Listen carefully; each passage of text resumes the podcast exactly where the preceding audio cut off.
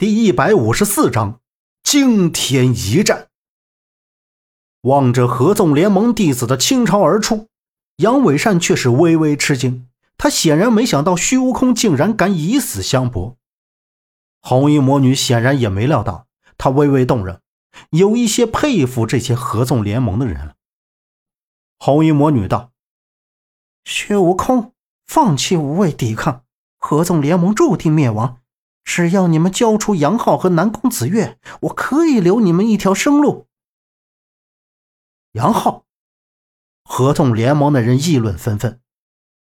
虚无空坐在轮椅上，朗声道：“魔头，杨浩剑圣三十年前便隐退江湖，到我合纵联盟来要人，笑话。”红衣魔女道：“难道？”你不知道萧平浪是杨浩的亲传弟子吗？他的剑法就是杨浩传的。我与杨浩有不共戴天之仇，赶快让他出来，否则我踏平燕山。听到这话，所有人都震惊不已。原来萧平浪的剑法是承自杨浩，怪不得他的实力突飞猛进，这短短几个月俨然成为第一高手的趋势，缘由出于此处啊！虚无空的目光之中也透露着不可思议。别说虚无空了，其他人也都这样，怎么也不敢相信杨浩会是萧平浪的师傅。我问你最后一遍，人交不交？红衣魔女向前踏出一步，目光之中烈火如歌，全身上下无不透露出一股浓烈的战意。她咬紧牙关，咬牙切齿的样子，恨不得将燕山燃成一片灰烬。薛悟空望着红衣魔女这番模样，心里也是直犯怵。都知道红衣魔女的恐怖，可谁也没有见过她真正的恐怖。现在看到她发了狠，都忍不住向后退了几步，眼神里也都是充满着恐惧。这时候，赵文浩倒是率先发话，他慈颜厉色，骂道：“魔头，且不说人不在燕山，就算在，我们也不会教的。合纵联盟弟子。”早已抱着必死的决心，战吧，来呀！今日一战便决定格局，可谓英雄相争，我早已等得迫不及待了。燕山弟子们，你们怕吗？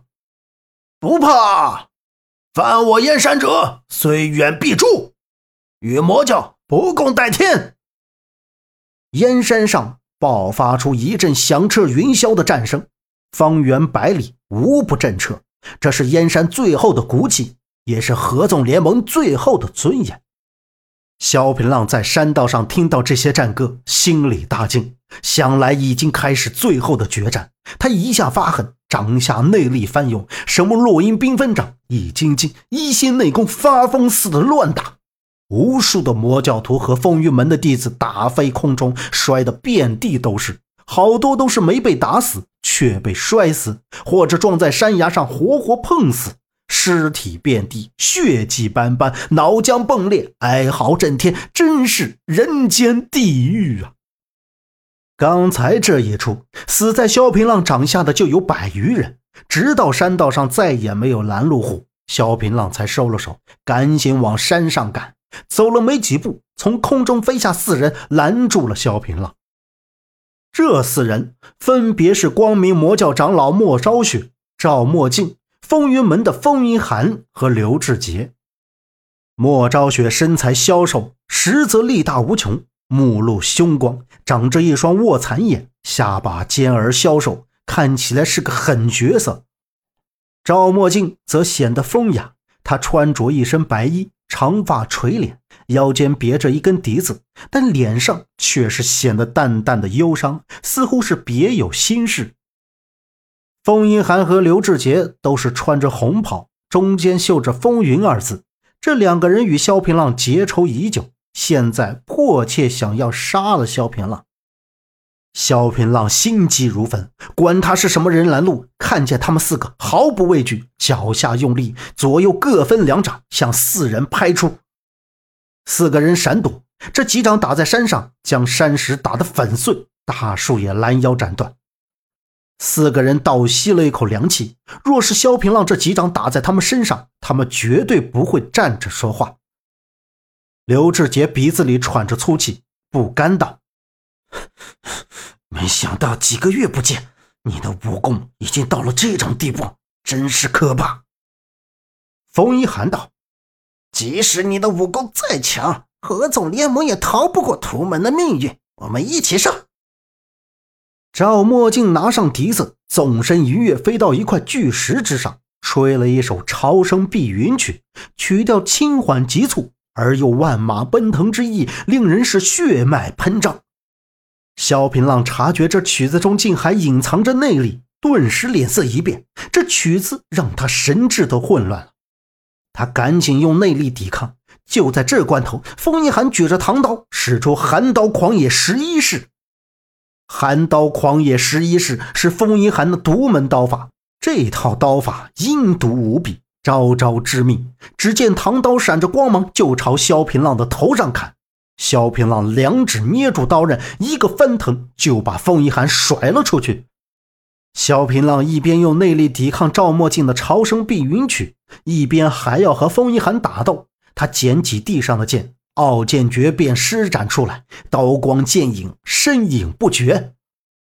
冯一寒显然是招架不住，他脸色涨红，气喘吁吁，手臂酸麻无力，不住的往后退。刘志杰和莫昭雪见到这个场面，也纷纷使出剑法向萧平浪打来。萧平浪以一人之力独占四大高手，只见铁剑碰撞之音不绝于耳，火花迸射。萧平浪划出一剑，将四人打退。顿时，他怒吼一声，手中的剑舞动纷纷。这时，天雷滚滚，似乎都在惊叹萧平浪的剑法之高。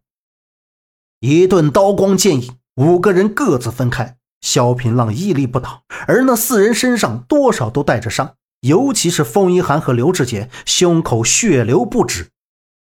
萧平浪随后转身，将刘志杰和风一寒踩在脚下。他开口道：“我好几次都没有杀你们，可你们却不依不饶，如今却又要害我合纵联盟的兄弟。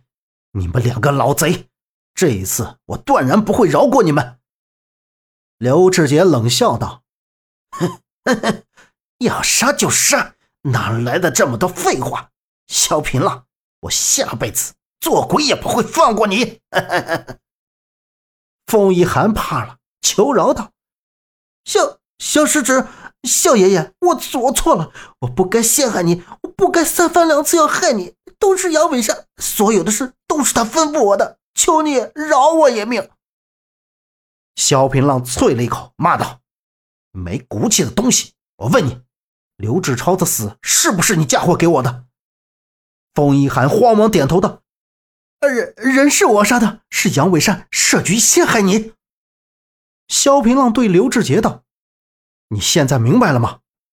萧平浪放开了刘志杰，得知真相的刘志杰悔恨万分，他一直都错怪了萧平浪，他恨呐，他给了自己两个嘴巴，指着风一寒骂道：“你这个畜生，竟然杀了我弟弟！”萧平浪突然用力。风一寒还没来得及说话，就被活活踩死。他被萧平浪踩断了经脉，砰砰砰几声，经脉便断得粉碎。风一寒也就这么死了。刘志杰面怀愧疚道：“对不起，我一直错怪了你。”萧平浪笑了笑道：“呵呵，想不想杀了杨伟善报仇？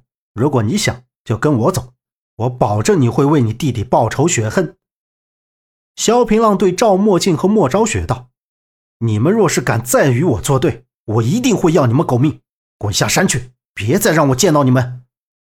两个人相视一眼，逃下山了。本集播讲完毕，感谢您的收听，欢迎您订阅，下次不迷路哦。